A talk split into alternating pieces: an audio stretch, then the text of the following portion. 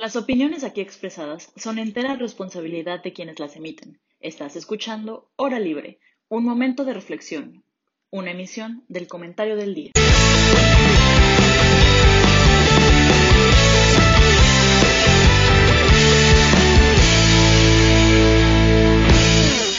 Hola, ¿qué tal? ¿Cómo están todos? Bienvenidos una vez más a su programa Hora Libre. Eh, este es un programa muy especial porque Así como la temporada pasada, hoy tenemos la visita de un invitado muy especial, el maestro Juan Carlos Baker Pineda, que fue profesor nuestro en la Universidad de Comercio Internacional. Y bueno, nada más para darles un poquito de, semblanza de nuestro maestro. Eh, Juan Carlos lleva aproximadamente unos 25 años eh, de carrera en la Administración Pública Federal, llevaba. Eh, tuvo cargos en la Secretaría de Economía como director general de América del Norte, eh, jefe negociador del Tratado de Asociación Transpacífico y así como la subsecretaría del Comercio Exterior. Eh, ha representado eh, a México en organismos regionales como la OMC, la OCDE y el APS. Y actualmente nuestro maestro Juan Carlos es fundador de una firma llamada Ansley Consultores, para que la busquen y la chequen por ahí. Este, y bueno, estamos muy contentos de tenerlo aquí. Voy a pasar a saludarlo. ¿Cómo estás, Juan Carlos? Muchas gracias por estar aquí. No, hombre, encantado. Gracias por la invitación, gracias por, por considerarme. Me, además me hace sentir un poco aliviado que después de que fueron mis alumnos todavía me quieran hablar. Entonces, supongo que algo, algo bueno se hizo, ¿no? Nos faltó poner el currículum este ídolo, crack de gobierno y de economía también. Jaime, ¿cómo estás? Muy bien, Pablo, muchas gracias. Juan Carlos, igual muchas gracias por estar con nosotros. Quiero decirte que de hecho muchos de tus ex alumnos nos están escuchando justo ahorita o nos escucharán más adelante a través del podcast. Eh, muchos, muchos están muy emocionados de que estés aquí con nosotros, así que de nuevo, pues gracias por aceptar. Encantado. Y al final, pero no es importante, Isa, ¿cómo estás? Hola, Pablito, todo bien por aquí. Y también extrañando a Mitch, que hoy no nos puede acompañar, pero nos manda saludos a todos. Es cierto, Mitch no nos puede acompañar hoy, pero no está desaparecida. Va a regresar con nuevas opiniones y comentarios incisivos a mi persona. pero bueno, pues si quieren empezar, eh, el tema de, la plática de hoy es, eh, pues, eh, preguntarle a Juan Carlos qué va a pasar después de la salida de Trump y la entrada de Joe Biden al comercio internacional. Eh, nos preocupan temas como China, como el comercio con nuestro país y las relaciones bilaterales. Este, no sé si, Juan Carlos, si nos quiere hacer un poquito de, contexto para que podamos después empezar a platicar y hacerle preguntas. Claro. Em, bueno, a ver, es una pregunta muy amplia pero me parece que eh, van a cambiar muchas cosas y al mismo tiempo no va a cambiar nada. Y, no, no estoy aquí hablando de un, de un sofisma o de una, una cuestión de, lenguaje, ¿no? Eh, cuando me refiero a que van a cambiar muchas cosas es que, bueno, de entrada, primero, para el mundo, para México también, pues es muy reconfortante que otra vez haya alguien en la Casa Blanca, pues que respete los protocolos, que tenga un reconocimiento y una buena este, actitud respecto de las relaciones internacionales, que se apoye en gente preparada. Y bueno, pues cuando, cuando estás hablando que esa persona tiene los códigos de mayor arsenal nuclear del mundo, pues creo que sí es algo muy bueno, ¿no? Eh, entonces, en ese aspecto va a ser muy bienvenido el cambio eh, en la Casa Blanca, ¿correcto? Pero este, al mismo tiempo, yo creo que tenemos que ser muy prudentes, este, Isa, Jaime, Pablo, porque tampoco podemos esperar que las cosas cambien de la noche a la mañana. Creo que también tenemos que modular un poquito las expectativas que tenemos respecto de lo bien que lo puede hacer Biden. Es decir, no tengo duda que se va a abocar en cuerpo y alma, él y su equipo, a, a restablecer el liderazgo de Estados Unidos a tratar de que se corrijan ciertas cosas, pero todo eso tiene que suceder de la mano con la agenda interna en Estados Unidos. Y a lo mejor ya se nos olvidó, pero hace 15 días la noticia era que hubo un asalto al Capitolio en Estados Unidos. Hace 15 días la noticia era que había un buen número de legisladores que estaban pugnando por no reconocer el resultado de la elección. Y a lo mejor ya se nos olvidó, porque estamos otra vez embriagados con esta esperanza, pero el presidente Trump obtuvo 75 millones de votos. Y esto lo estoy subrayando con tanta vehemencia, porque yo creo que el presidente Biden va a tener que dedicarle mucho más tiempo de lo que él pensaba a unir otra vez la agenda interna de Estados Unidos. Después de que eso pase, ya vienen todos los demás temas. Y en ese todos los demás temas está China, Corea del Norte, OTAN, eh, Europa, mm, cambio climático, Medio Oriente. Y por ahí en las prioridades también, no sabemos en qué lugar, va a estar México. Entonces, en resumen, sí creo que van a cambiar muchas cosas y que vamos a tener otra vez una serie de, de predictibilidad en cómo se va a comportar Estados Unidos y el tipo de cosas que Estados Unidos va a impulsar. ¿Va a ser de la noche a la mañana? No, definitivamente no. Y creo que al mismo tiempo va a tener el presidente Biden que elegir sus batallas, eh, porque todas ellas le van a costar capital político y porque va a tener que negociar hacia el interior del país, bueno, con los, con los republicanos, por supuesto, así es la naturaleza de, de la política en Washington, pero no hay que olvidar también que dentro del propio Partido Demócrata existen fuerzas que están más hacia el extremo izquierdo del, del espectro político. O sea, personajes como Bernie Sanders, como Elizabeth Warren, como Alexandra Ocasio Cortés, pues van a estar permanentemente pidiéndole a Biden que siempre vaya ese pasito adicional. Entonces, esa es mi perspectiva de entrada. Con México, eh, dos segundos nada más. Con México yo creo que sí vamos a tener que ver, necesariamente, no creo que el gobierno así se lo haya planteado, pero necesariamente vamos a tener que ver un replanteamiento de la relación bilateral. Porque Trump y el presidente López Obrador se entendían porque tenían una manera de gobernar muy de ellos, muy unipersonal. Ellos tomaban las decisiones, ellos eran los que importaban y la política pública se iba adecuando a esas decisiones. Eh, y eso ya, ya no va a suceder ahora. Y segundo, porque la agenda de temas que le importan al presidente Biden, todos ellos pasan por México. Migración, seguridad, política antidrogas, integración económica, energías limpias. O sea, no hay un tema de la agenda doméstica de Biden que no tenga relación con lo que está pasando en México. Entonces, pues por pura estadística, eh, pues va a llegar un momento en el cual en alguno de esos temas va a haber una diferencia. Pues es amplísimo y nos tenemos que pasar horas hablando de esto. La verdad es que nadie como tú para, para explicarnos bien lo que va a pasar. Y, y, creo que Jaime tenía una lista como de 100 preguntas que te quería hacer. Entonces, si quieres, podemos empezar con Jaime este, para, para ver qué, cuáles son sus ideas y, y, y ver qué le preocupa al, al jovenazo.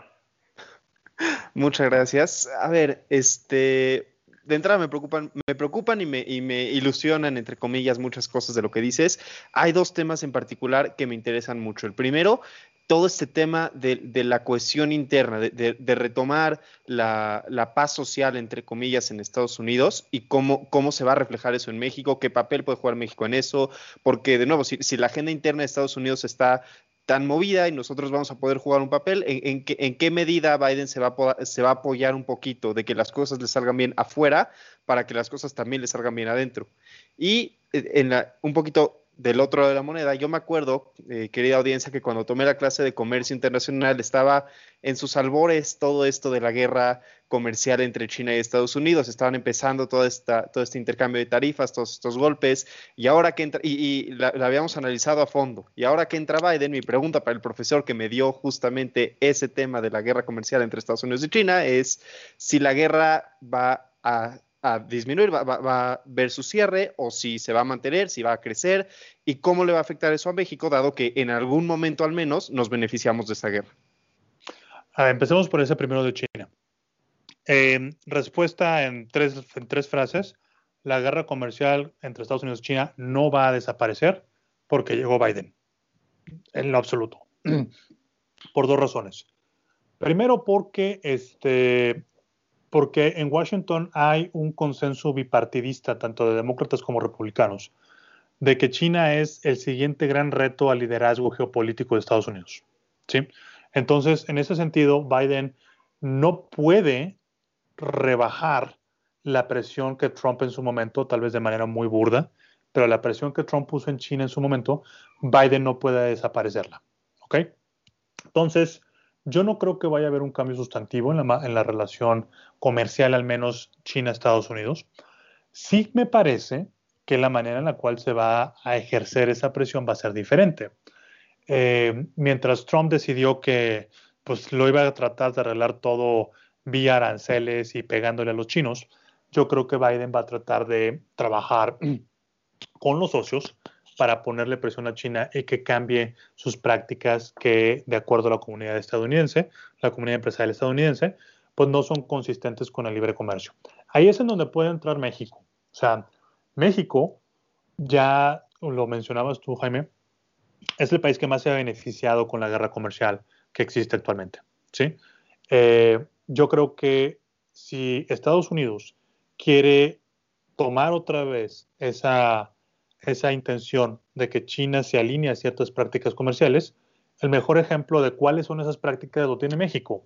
¿sí? O sea, ustedes lo recordarán los que llevan mi clase, eh, temas como el capítulo de empresas propiedad del Estado, temas como toda la parte de subsidios y competencia desleal, temas como anticorrupción, los estándares de propiedad intelectual tan altos, etcétera. Todo eso para los chinos podría ser kriptonita. Eh, y en ese aspecto, la agenda que empujaría Estados Unidos pasa sobre esas vías y México lo puede, lo puede apoyar. Ha habido mucha especulación de que China está pensando ingresar al, al TPP, al Acuerdo Transpacífico. Obviamente, eso sería muy importante, tendría una serie de implicaciones brutales que hay que analizar con mucho detalle, pero si eso pasa, pues lo que quiere decir es que China está dispuesto a aceptar las reglas, que en estos momentos la crítica es esa, que no acepta las reglas. Entonces, bueno, vamos a ver, ya sea en la cancha Asia-Pacífico o ya sea en la cancha América del Norte, yo creo que México puede ser esa bisagra entre la política que vaya a decidir Estados Unidos hacia China. Eh, respecto de tu primera pregunta, de cómo, cómo lograr otra vez esa cohesión en Estados Unidos, cómo lograr otra vez eh, que, la gente se sienta representada, me imagino que es la palabra. Eh, bueno, primero y lo más urgente es atender la pandemia, el COVID, que ha tenido un efecto completamente desproporcionado en diversos segmentos de la población estadounidense. Si ves a los afroamericanos, si ves a los latinos, si ves a los uh, Asian American, no es igual eso a una persona blanca con educación superior que tiene recursos para ir a atenderse a un hospital privado. ¿sí? Entonces, a través de todo ese dinero que se está mandando, a través de todo lo que se está invirtiendo en la economía estadounidense, debe de ir precisamente a esos segmentos de la población que han resentido con más fuerza la pandemia. ¿sí? Después de eso, que es lo urgente inmediato para ayer, después de eso, pues viene la reactivación de la, de la economía. Antes, fuera de cámara, platicábamos que pues, en México el PIB para el 2020 se puede caer entre 9 y 10%. En Estados Unidos la cifra no es tan dramática, pero este, estamos hablando como quiera de una caída importante. Y vean aquí la, la, parte, por eso vayan a sus clases de desarrollo, por favor, pongan atención a sus clases de macro. Aquí es en donde se empiezan a juntar todas estas cosas. A ver, una persona enferma, una persona que no tiene la educación para poder insertarse en esta economía del siglo XXI, es una persona que seguramente va a tomar una serie de decisiones políticas más extremas. ¿correcto? Entonces ya después de que le aseguraste en Estados Unidos esa, eh, esa, esa garantía de su salud, esa garantía de que va a tener chamba y no se va a quedar sin casa, que también es un riesgo real para muchos, lo que sigue es ver cómo lo insertas en esa economía del siglo XXI. Esa va a ser una de las principales diferencias, creo, que también vamos a ver en la relación bilateral México-Estados Unidos.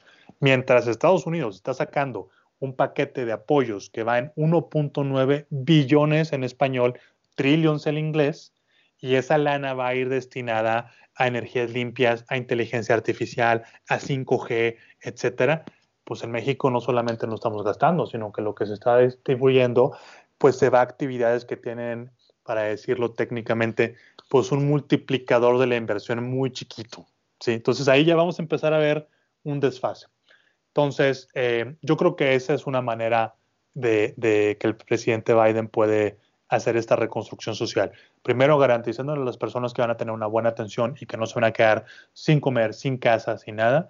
Y cuando eso ya se pueda hacer, meterlos a esta dinámica que, que los haga ver y percibir los beneficios de la globalización y de una economía abierta.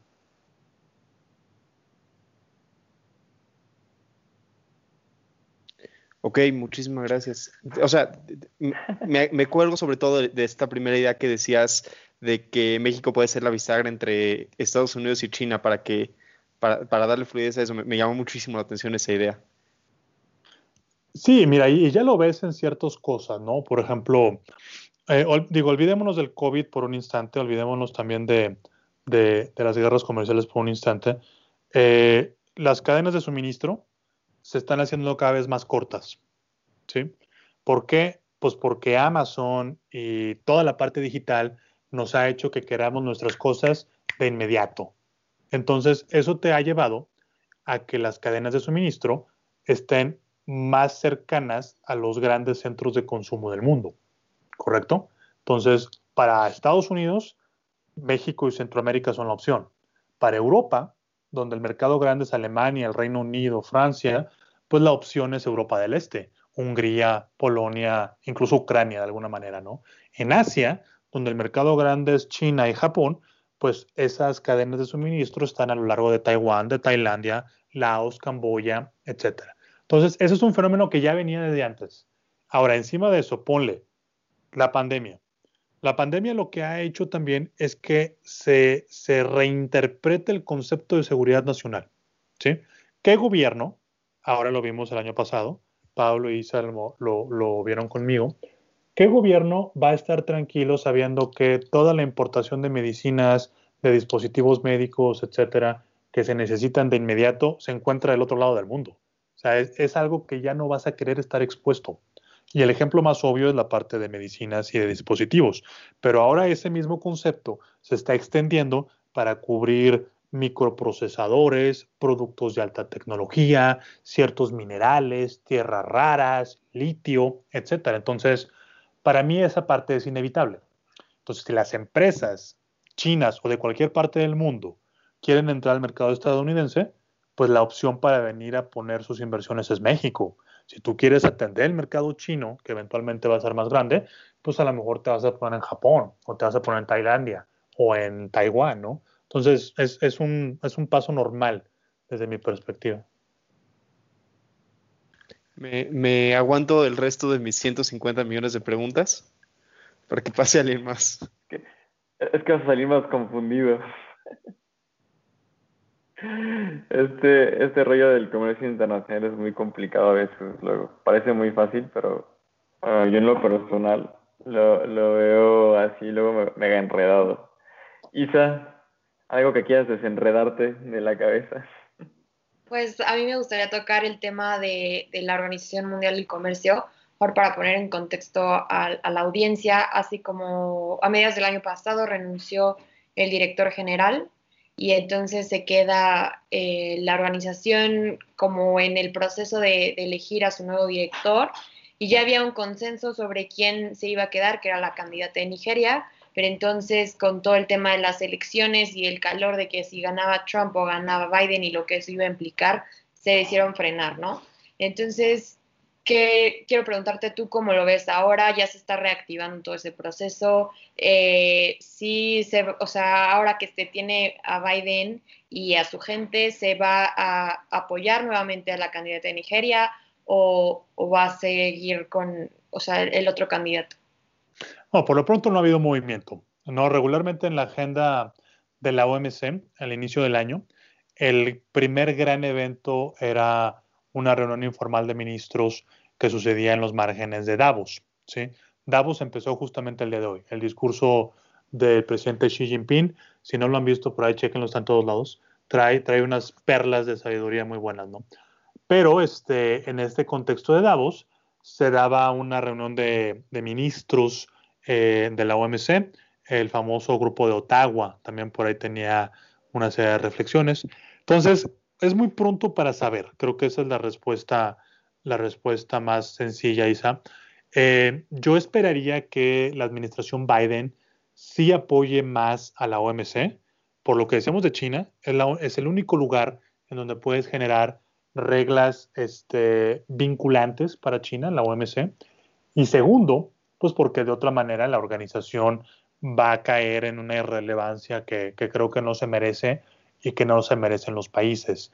No obstante eso que estoy diciendo, eh, yo creo que hasta que no haya una, bueno, Catherine Tai, que es la, la persona que Biden está proponiendo para la oficina comercial de Estados Unidos, pues ella todavía no está en funciones. Ella tiene que ser ratificada por el Senado, no sabemos cuándo va a ser eso, y una vez que la ratifiquen a ella, pues entonces va a haber un nombramiento de embajador de Estados Unidos en la OMC. Entonces, eso puede pasar hasta el segundo semestre de este año.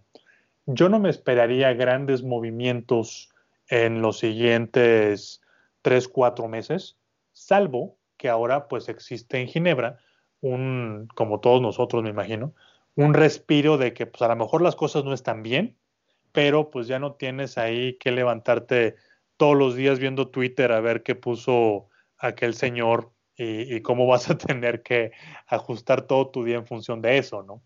De las aventuras del presidente naranja. Sí, exactamente, caray. Eh, que, bueno, otro tema, no sé, no, no creo que nos dé chance de tocarlo aquí, pero pues todo el tema de, las, de si es censura o no es censura las redes sociales, etcétera. Estoy seguro que ya tuvieron ese debate. Pero este, pero vaya, el caso es que creo que por lo pronto en Ginebra no va a haber mucho movimiento, pero eso no es necesariamente malo, porque el mayor riesgo posible ya de alguna manera pasó. Ahora hay que construir los consensos. Pues sí. y por cierto, eh, perdón, me cuelgo nada más de 10 segundos. No, no, no, adelante. No, no, no, aparece mucho en medios, pero también este año va a haber un cambio en la dirección de la OCDE, de la Organización para la Cooperación y Desarrollo Económico.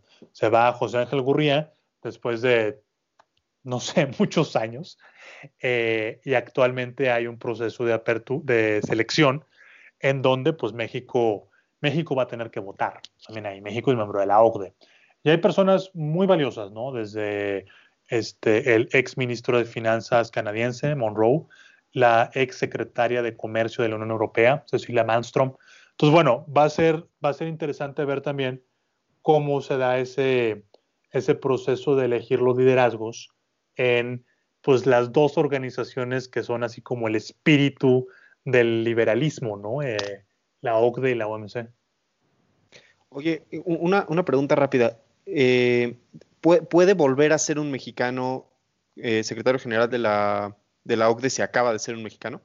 A ver, no hay ninguna regla que lo impida así tal cual, pero pues no se estila. O sea, hay, hay una rotación primero de, este, de regiones. O sea, por eso en la OMC, ahorita lo que mencionaba Isabel, eh, el, presidente saliente, el director general saliente, Roberto Acevedo, era brasileño. Entonces, se daba por un hecho, o se decía, que pues ahora le tocaba a África, porque no ha habido nunca un director general de la OMS que sea africano.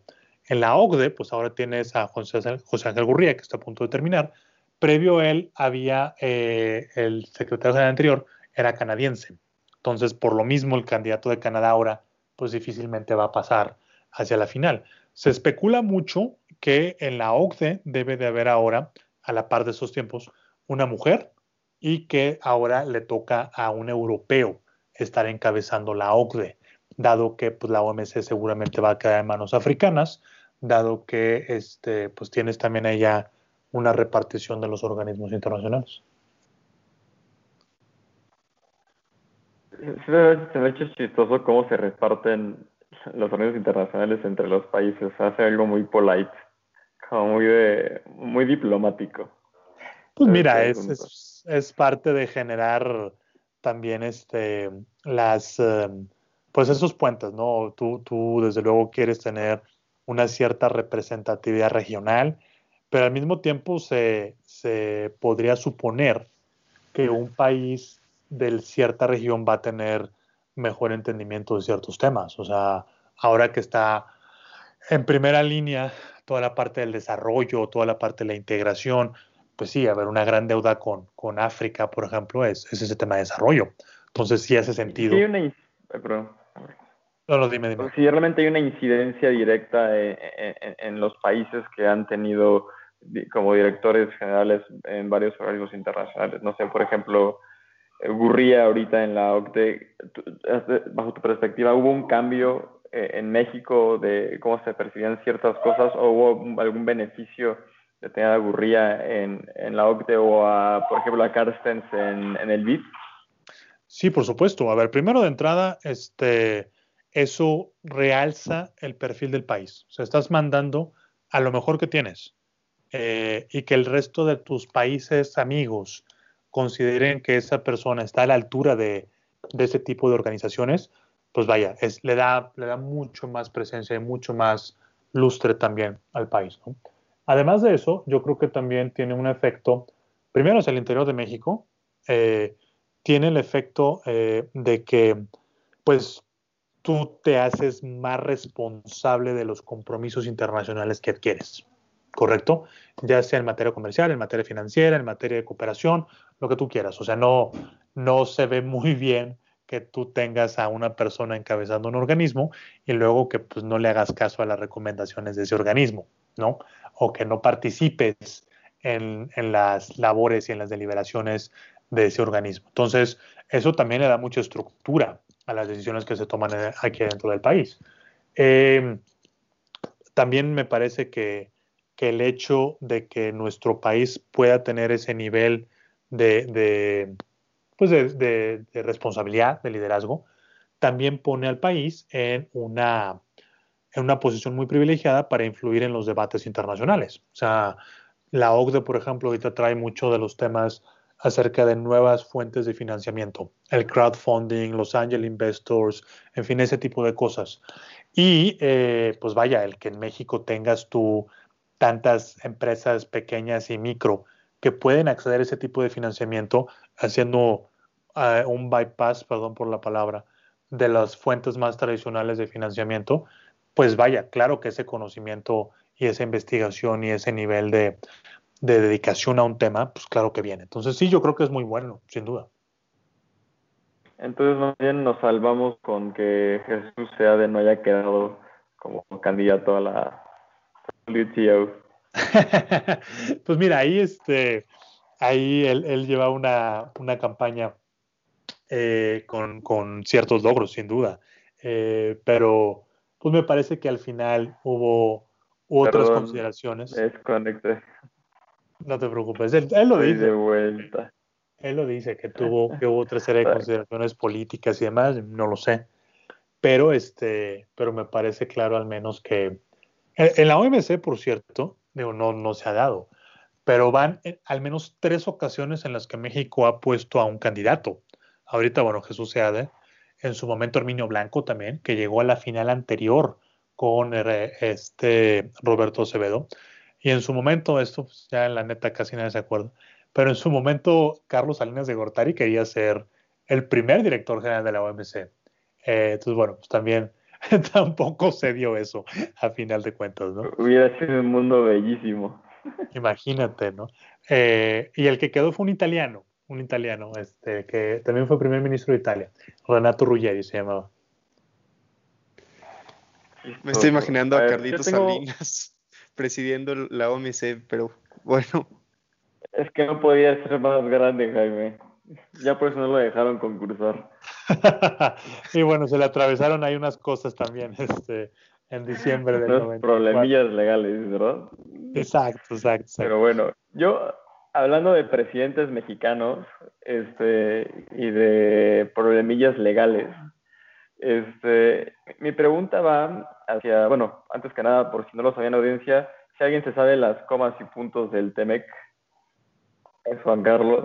Entonces, yo, yo tengo una confusión y también lo veníamos platicando este, detrás de cámaras. Eh, ¿Cómo va a funcionar la política energética de AMLO con la política energética de Estados Unidos ahora que entró Joe Biden, ¿no? Porque ya vimos que no están jugando. Eh, primera acción ejecutiva, bueno, de las primeras fue cancelar el oleoducto que tenían con Canadá, eh, o que tenían planeado eh, en hacer en cooperación con Canadá. Y, a mí me preocupa, o más bien me, me, alegra y me da un poco de paz, porque yo, los que me conocen soy súper verde y súper renovable, este, si, si los bloqueos que tiene el TEMEC son suficientes para que el gobierno federal de México respete las políticas energéticas que, que hay, o, o, si se las van a querer brincar como se las han querido brincar, y, y no sé si vieron la semana pasada, pero salió Rocío Nale a, a decir que la constitución este, los ampara. Pues mira, eh, a ver, esa es una pregunta. Súper, súper, eh, es una pregunta muy importante. A ver, primero creo que hay que dejar claro que nada en el TEMEC. Perdón. No te preocupes. Entiendo problemitas con el internet. No te preocupes. Te decía que primero hay que dejar claro, no hay nada en el TEMEC que le impide a México tener una política energética o una política financiera o una política social o la política que el país decida. ¿correcto? Lo único que sí deja muy claro el TEMEC y otros tratados es que eso pues se tiene que hacer respetando los compromisos internacionales que México tiene en los acuerdos, ¿correcto? Entonces, sí, efectivamente, dentro del TEMEC hay un capítulo, el capítulo 8, donde dice muy claramente que el petróleo es de los mexicanos, que México puede hacer los cambios que quiera en su, en su legislación, lo cual pues a mí me parece bastante evidente. Eh, pero eso no quiere decir que no tenga compromisos. Y luego hay mucha gente, seguro ya lo detectaron también ahí en Twitter, que ese capítulo 8 tiene que ser leído en conjunción con el artículo 3211 del TEMEC, en donde dice que pues la apertura del sector energético en, y luego hay una lista de capítulos, tiene que mantenerse a un mínimo de apertura como el que México ha negociado en otros tratados previos. ¿sí? De alguna manera, la discusión sobre si está o no está en el TEMEC es un poco redundante, porque acuérdense que para cuando el TEMEC se aprobó en el Congreso, en todos los congresos, ya había entrado en vigor el acuerdo transpacífico. Y esa apertura del sector energético ya existía en el acuerdo transpacífico. Entonces, que esté o no esté en el TEMEC por supuesto que es importante, pero eso nos da una idea de que México ya había decidido desde antes el incorporar esa apertura comercial del sector energético a sus tratados. Ahora, ¿puede México hacer, o ahí se ha habido cualquier cantidad de especulaciones, ¿no?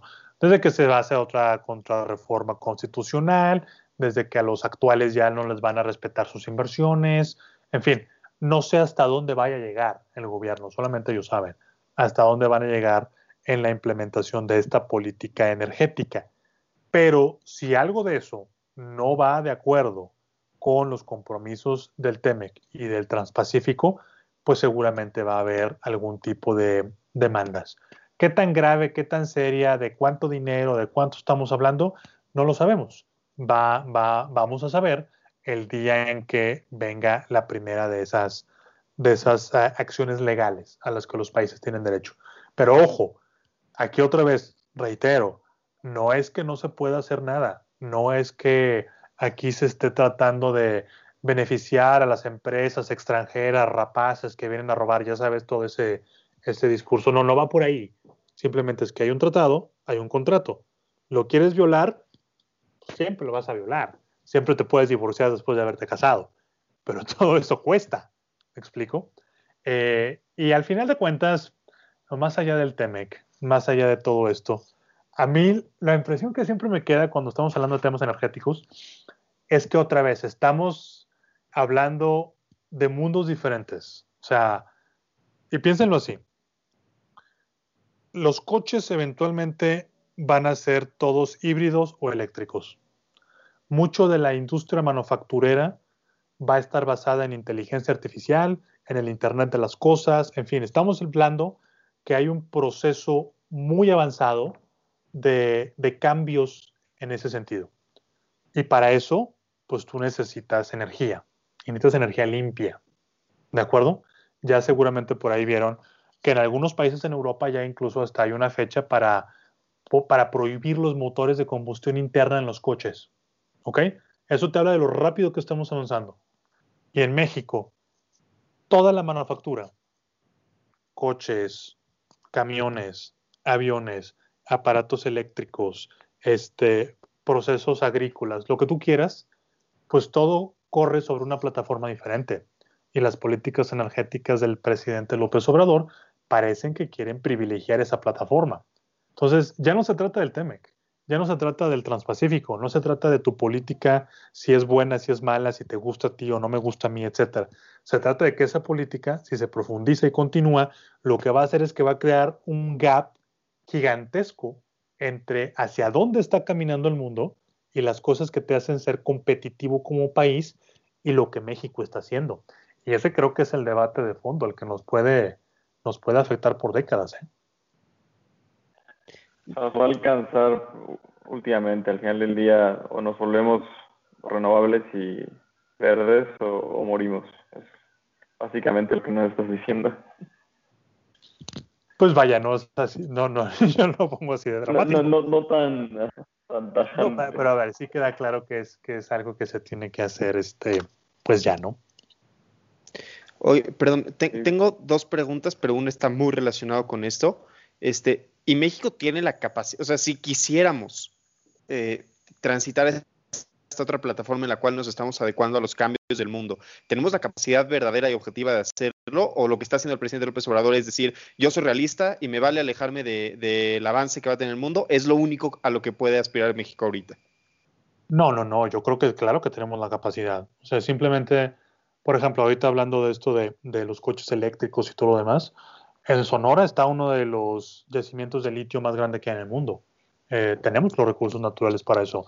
Eh, toda la parte de la energía eólica que se hace, por ejemplo, en lugares como Oaxaca, eh, en la península de Baja California, pues claro que tienes todas esa, esa, esas ventajas para poder utilizarlo la cantidad de sol que recibe México al año, estamos en un lugar geográficamente muy bueno para poder este, aprovechar toda esta energía solar. O sea, claro que existe con qué utilizarlo. Eh, a mí sí me parece que es una decisión deliberada el hecho de estar prefiriendo utilizar otras fuentes de energía. ¿Por qué? No lo sé, podemos especular. Porque a lo mejor es una cuestión de, de no sé si es falta de visión, no sé si es simplemente una cuestión política. He leído también por ahí que más bien se trata de una cuestión con lo cual el presidente eh, tiene una tiene, un recuerdo o una idea de una época en la cual efectivamente eso era posible. Y no estoy diciendo que no sea cierto, nada más que eso, en todo caso, pues sucedió a finales de los 70. Imagínense toda, ustedes no habían ni nacido, ¿no? Eh, la cantidad de años y la cantidad de cosas que han pasado desde entonces, ¿no? Es, es bueno saber que si la política energética fracasa como parece que va a suceder, este, podemos decir que no fue una cuestión de que el territorio nos obligaba a que así sucediera, sino que fue una decisión claramente tomada. Este, a, mí no me deja tan tranquilo eso, Jaime. Por, lo menos cuando critiquemos al señor presidente será crítica fundamentada. No, no, no, sirve de nada, pero... Otra vez. Todo, todo mundo, yo creo que todas las personas que llegan a tener ese tipo de decisiones, pues sí lo hacen pensando en que están tomando la mejor decisión para el país. O sea, en ese aspecto no creo que haya una, este, una cuestión así muy evil, ¿sabes? Detrás de todo eso, en lo absoluto. Pero pues, pues sí, este, esas decisiones se tienen que ver en el contexto en el cual está viviendo el mundo. Entonces, pues vamos para allá. Claro. En, este tema, perdón, Pablo, que eh, de, lo que está viviendo el mundo. Tengo una duda de la que he leído mucho en los últimos meses y es este tema del 5G y particularmente del 5G sobre otras tecnologías porque eh, todo esto de que durante el gobierno de Trump se trató un poquito de, de bulear a países aliados de Estados Unidos, eh, Australia, eh, Reino Unido, de Europa, en, fin, para que construyeran su infraestructura de 5G con empresas que no fueran Huawei, que no fueran chinas, y, no, y no en todos los casos le funcionó. Hay intervención de Huawei en, muchos lugares del mundo, incluso aliados de Estados Unidos. Y justamente mi pregunta es, ahora que ya está Biden y que probablemente no va a tratar de bulear para tratar de conseguir sus, objetivos, ¿qué herramientas tiene el presidente Biden? ¿Qué herramientas tiene el gobierno de Estados Unidos? No para forzar a sus enemigos a hacer lo que quieren, porque al enemigo lo amenazas con una bomba nuclear y entre que sí, que no, pues ya más o menos cede. Pero a los aliados, a los amigos, ¿qué herramientas tiene Biden para hacer que se alejen un poquito de la esfera de influencia china y se acerquen de nuevo a la, a la esfera de influencia estadounidense? Bueno, a ver, este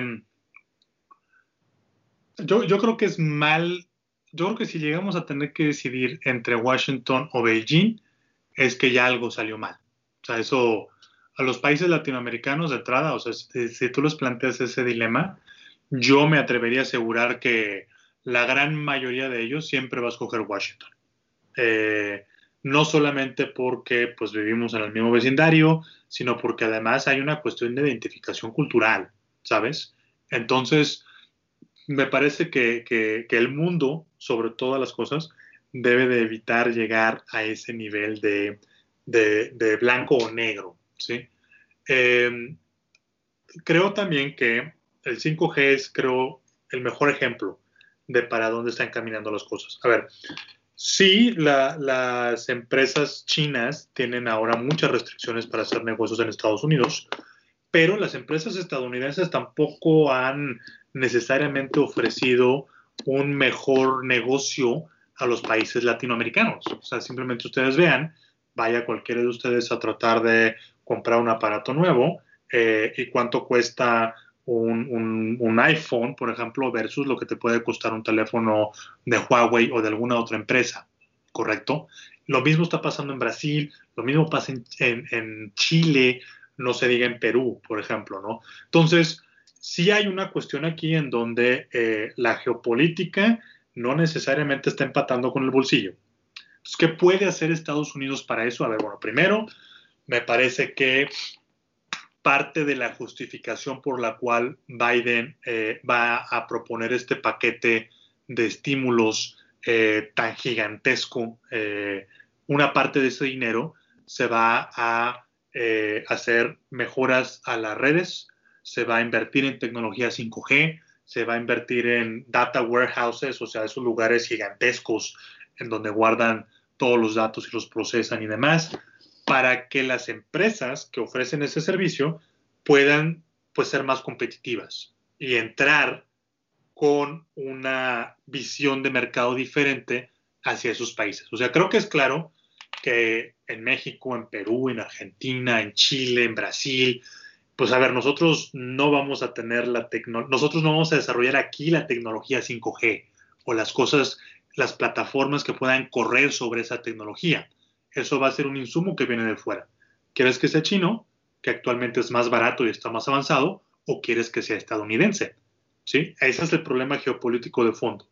Pero Estados Unidos no necesariamente ha respaldado ese deseo geopolítico con el dinero y la infraestructura adecuada. Entonces, bueno, para allá van y a final de cuentas, pues sí, sí va a tener que ser una cuestión de ser más eficientes, de tener más recursos y de poder ofrecer un mejor servicio. Eso actualmente ahorita yo no lo veo, pero lo que sí definitivamente tengo claro es que pretender, como le hizo Trump, tratar de detener el avance chino eh, en estos temas a base de prohibirlos o a base de negarles la posibilidad de hacer negocios en Estados Unidos o etcétera, eso no va a funcionar. Así de sencillo. En Inglaterra tienen un debate parecido, en Alemania tienen un debate parecido. Entonces, pues sí, es, es algo que, que, vamos a ver una resolución de eso muy pronto, ¿eh? muy pronto. Ok, muchas gracias yo creo que es un poco obligado regresar al tema de la pandemia. Eh, o sea, No yo más, creo que, por favor. que nadie esperaba que durara tanto, ¿no? O sea, aún en sus inicios, a lo mejor unos meses y cuando nos, en cuanto se iba a complicar la situación, pues íbamos como extendiendo el plazo de que cuánto iba a durar, ¿no? Y pues al día de hoy, aún con vacuna y todo, creo que no hay un, una luz al final del túnel o una fecha clara donde, digamos, ya haya esperanza, ¿no? Entonces, las medidas proteccionistas que pusieron los países al inicio de la pandemia, ¿tú cómo ves que haya evolucionado esto? O sea, ¿se, han mantenido, las han quitado, han puesto nuevas? Y en específicamente el caso de México, ¿tú cómo lo ves? O sea, como el futuro es del comercio exterior en México después o durante pandemia. Mira, yo creo que efectivamente no, no había manera de que supiéramos cuánto iba a durar. Eh, no iba tampoco, no sabíamos tampoco el tipo de, sea, muchas medidas se tomaron pues porque no sabías hasta dónde podía llegar. Y yo creo que los gobiernos prefirieron pecar de, de sobrereaccionar a de no hacer nada, excepto con algunas excepciones. Eh, entonces, pues vaya, sí, al final, por ejemplo, países como Vietnam o como Pakistán empezaron a prohibir la exportación de arroz porque pues no sabían si al final la pandemia iba a ser tan grave que la gente se tuviera que quedar, para que la gente no se quedara sin comer, ¿correcto? Entonces, en ese aspecto, aunque ya duró mucho la pandemia, y lamentablemente, cuídense mucho, por favor, todos los que nos están viendo, de verdad, cuídense mucho, es bien importante. Eh, aunque la pandemia ya duró un rato y va a seguir todavía, ya sabemos hasta dónde llegan sus alcances. La gente no se ha quedado sin comer por estas cosas. El gobierno, los gobiernos, de nuevo, con excepciones, han abierto la cartera y han pagado todo eso. Entonces, sí esperaría que una serie de medidas desaparezcan, eh, al, menos, al menos aquellas que no estén directamente relacionadas con eh, cuestiones médicas, por ejemplo, o con cuestiones de, de desarrollo de productos para atender la pandemia. Eh, es difícil que eso suceda, eh, por lo que decíamos de la OMC hace unos instantes, es difícil que eso suceda, pues no sé, en los próximos seis meses, porque además recordemos que pues la OMC no tiene un sistema de procuración de justicia actualmente eh, funcionando, ¿sí? No hay órgano de apelación. Entonces, pues, ¿para qué quito mi medida? Porque si la persona que me va a demandar, el país que me va a demandar, de todas maneras no puede hacer nada porque no hay una corte. Entonces, eso mismo por el puro sentido pragmático yo no pensaría que las quiten. Eh, no obstante eso, sí sería un muy buen ejemplo que países, sobre todo los países grandes, en Europa hay cualquier cantidad de cosas que, que se justificaron bajo esto y que yo no veo que tengan una relación directa. Creo que también este, Estados Unidos podría hacer lo propio, India podría hacer lo propio también. Entonces, eh, se van a quedar un rato, pero sí, sobre todo si la actividad económica empieza a mejorar y Biden y Estados Unidos empiezan a dar señales de ejemplos para otro lado, yo creo que esto podría eliminarse relativamente pronto, ¿no? Ojalá.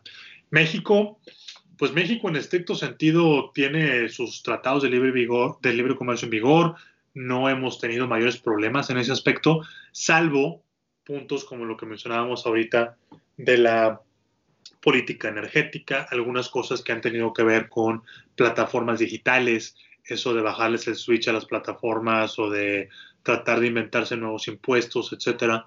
Eso, pues eso ha continuado y creo que continuará. No sé si lo llamaría proteccionismo como tal, pero sí, sí dan unas señales acerca de las actividades de, comercio internacional que México tiene que sacar pronto. ¿eh? Interesante.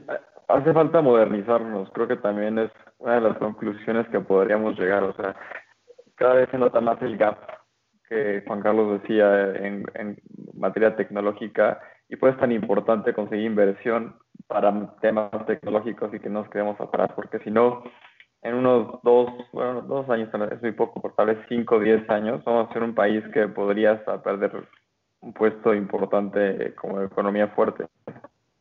Y mira que ahí lo que dices tú, Pablo, de las inversiones es bien importante. No sé si por ahí han tenido chance de verlo, pero ya, creo que fue hoy. Yo lo vi ayer en la noche, supongo que, que hoy ya salió. Se estaba dando ya los números de la UNCTAD respecto de las inversiones.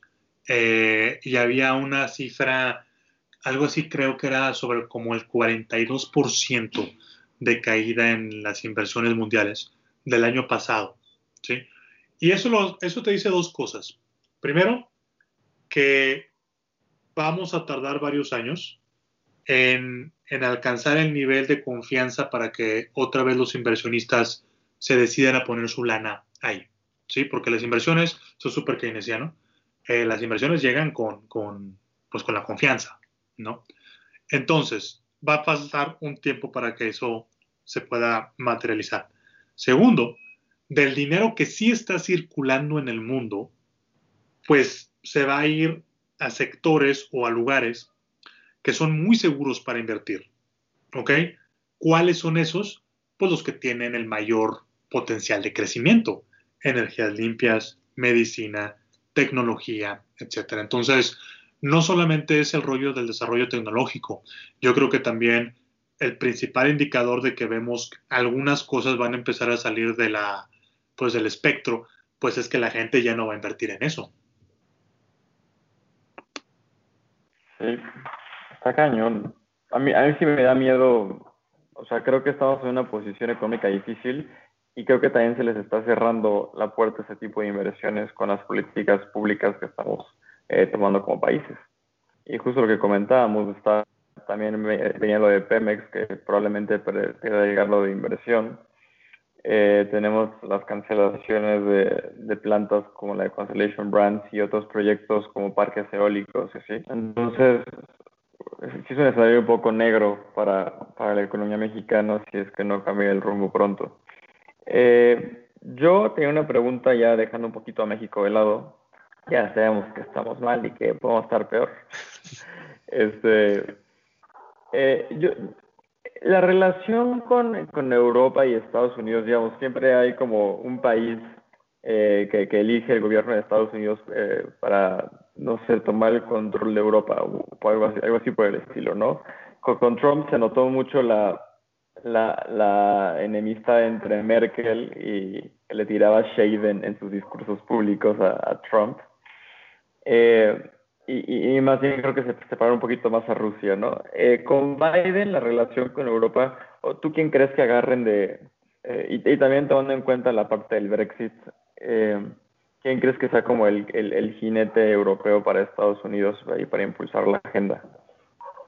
Uf, mira, esa pregunta es bien interesante porque además se da eh, con el retiro de Angela Merkel.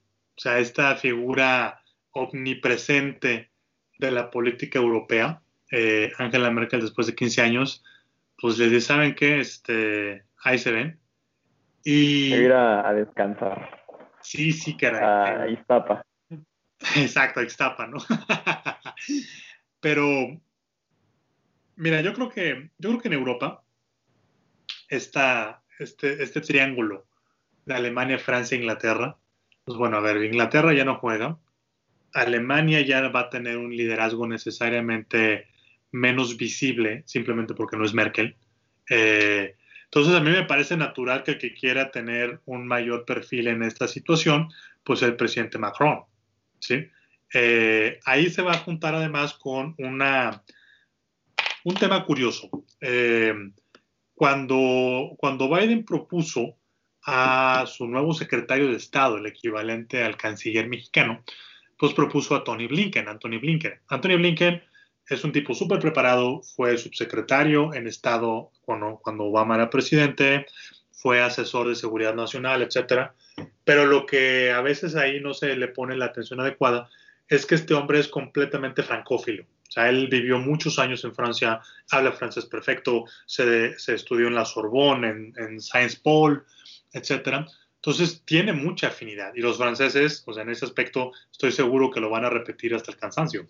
Entonces, eh, me parece que con Europa la relación, desde luego, va a pasar por, por eh, la Comisión Europea, por Bruselas, por la figura de Úrsula, eh, la, la presidenta de la Comisión Europea, pero yo creo que hay que seguir muy de cerca lo que vaya a hacer Francia. El tema con Europa, más allá de la parte evidente económica y todo lo demás, yo creo que el tema de, seguridad va a ser muy presente en la agenda transatlántica, eh, por lo que implica Rusia, por la manera en la cual de alguna manera eh, pues no se sentía Europa tranquila mientras Trump estuvo ahí, porque ya saben, Trump Rusia, eso como que fue ahí una affair que no terminó nadie de entender, eh, o que todo el mundo tiene su historia. Entonces yo creo que el primer, primer tema con Europa va a ser seguridad, va a ser fortalecer la OTAN, va a ser darles otra vez esas garantías y ver qué se hace respecto de Rusia, ¿no? Y, rápidamente a Inglaterra no lo van a dejar, lo van a dejar como el hermanito incómodo al lado. Yo creo que Inglaterra tiene broncas más fuertes, ¿eh? O sea, Inglaterra tiene primero que acabar de decidir cómo va a relacionarse con la Unión Europea. Ahí no sé si ustedes lo han seguido, pero este, ha dado mucha risa cómo luego en algunos, en algunos medios ingleses o algunos comentaristas ingleses de repente se sorprenden de que haya revisiones de los productos europeos, eh, británicos cuando cruzan el canal para llegar a Francia, ¿no? O que ahora les pidan pasaportes, o sea, pues ¿qué creían que iba a pasar? Es obvio, nada más que pues ellos, la neta, sí pensaron que podían, como dicen en inglés, comerse su propio pastel. Pues eso no va a suceder. Entonces, lo primero que tiene que hacer Inglaterra, desde mi perspectiva, es acabar de definir qué quiere hacer con Europa, cómo se va a llevar, cómo van a administrar esa relación, eh, más del 52% del comercio de Reino Unido es con Europa. Entonces, pues eso debe de tener, creo yo, prioridad antes de que pues, se defina su, su, lugar en el mundo, ¿no? Eso no te va a alejar de la retórica. Claro que siente el Reino Unido que sigue siendo una relación preferencial con este, Estados Unidos, pero pues vamos a ver, o sea, yo no, yo no veo a Biden parándose en Londres en un, en un, en un corto plazo. No, ahorita menos. Justo creo que parte de la política de Biden era primero reparar, por, como decías, reparar adentro y después ver qué pasa con el mundo exterior. Eh, pues ya casi se nos acaba el tiempo, entonces eh, les pediría a todos que nos dieran alguna conclusión, así un, one-on-one de lo que aprendimos hoy, este, lo que se quedan, qué dejan, qué expectativas tienen. Y, pues sí que contigo, Juan Carlos. ¿Qué, qué, tenemos que esperar así en un brevísimo eh, resumen? bueno, yo creo que lo que podemos esperar eh, con este cambio en Estados Unidos es un regreso a cierta normalidad eh, en las formas, en la diplomacia, otra vez una revaloración del conocimiento de las personas preparadas tomando decisiones. Creo que al mismo tiempo Biden va a hacer mucho, va, va, a tratar de que Estados Unidos regrese al sistema multilateral. Eh, eso se tiene que ver, o el avance en eso se tiene que ver vis a vis lo que le vaya a demandar a Biden la agenda interna. ¿sí? Toda esta parte de curarnos de la pandemia, de hacer que la economía camine, y de la división social tan grande que existe. ¿sí? Respecto así de onda regional, yo veo que México pues, va a seguir siendo una prioridad de Estados Unidos porque, como ya lo mencionaba yo, somos de alguna manera parte de su agenda doméstica, pero no creo que América Latina vaya a ser una prioridad para, eh, Estados Unidos, al menos no en los primeros dos años, y la prioridad con Europa va a ser ante todo seguridad. Con Asia, la prioridad, no lo mencionamos a detalle esto, pero con Asia la prioridad va a ser volver a reforzar el vínculo y la alianza con Japón y con Corea del Sur y ver qué hacen con China. Eso de qué hacen con China pues sigue siendo una pregunta abierta, porque no van a deshacerse del legado Trump en ese aspecto, pero no han articulado tampoco una nueva estrategia. O sea, no sabemos cuál va a ser la política Biden o la doctrina Biden hacia China. Vamos a esperar un poquito a ver cómo, cómo se desarrolla eso, ¿no? Pues sí, sin duda es un tema complicado que, iremos viendo poco a poco cómo se desarrolla. Y esperemos que México en todo esto ocupe un lugar muy importante. Eh, Jaime, ¿algo que quieras decir, Isa? Este, pues yo de todo esto me llevo pues dos cosas principalmente. La primera es eh, la esperanza medida, que decíamos un poquito al principio, es esta idea de que las cosas pueden estar bien con Biden, pero no van a estar bien ni de la noche a la mañana, ni necesariamente. No es como que automáticamente vamos a estar bien.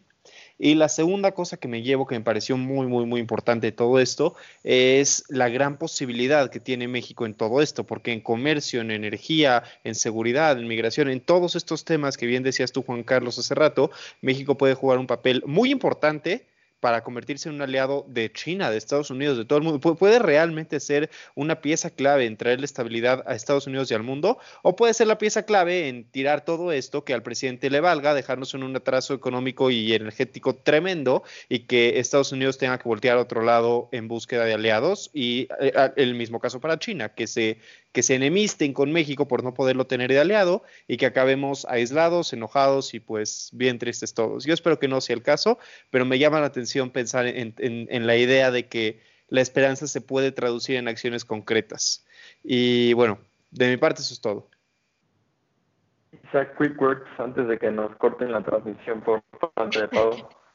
Pues yo me quedaría con lo primero que dijo Jaime y nada más le añadiría que si Estados Unidos, digamos, en un escenario perfecto, ¿no? Donde los cambios de Biden son prácticamente inmediatos y a Estados Unidos le va bien, eso no necesariamente se debe, se va a traducir en que le vaya bien a México, ¿no? O sea, estaría muy bien, pero también creo que mucha gente espera que, que Biden sea como un contrapeso a México porque aquí hemos sido incapaces de lograrlo, entonces esperamos que Biden lo sea y tampoco creo que vaya a ser así, ¿no? Entonces también bajar las expectativas en cuanto a eso. Pues sí, definitivamente hay que hacer nuestra chamba y esperar a ver qué pasa. Eh, Juan Carlos, te agradezco muchísimo que nos hayas acompañado el día de hoy. Siempre es bueno volver a, escucharte dando cátedra. Y pues este es tu programa aquí cuando quieras venir y, y echar comentarios sobre lo que tú quieras. Eres bien, súper bienvenido. Este, a toda la audiencia, les este, agradezco su, tiempo y les recuerdo que nos sigan en nuestras redes, este, flow.page diagonal o libre y flow.page diagonal comentario del día. Y pues gracias a todos por su, por su atención y esperamos verlos muy pronto. Mitch, un saludo hasta tu casa y esperamos también verte pronto. Bye bye, gracias. Gracias.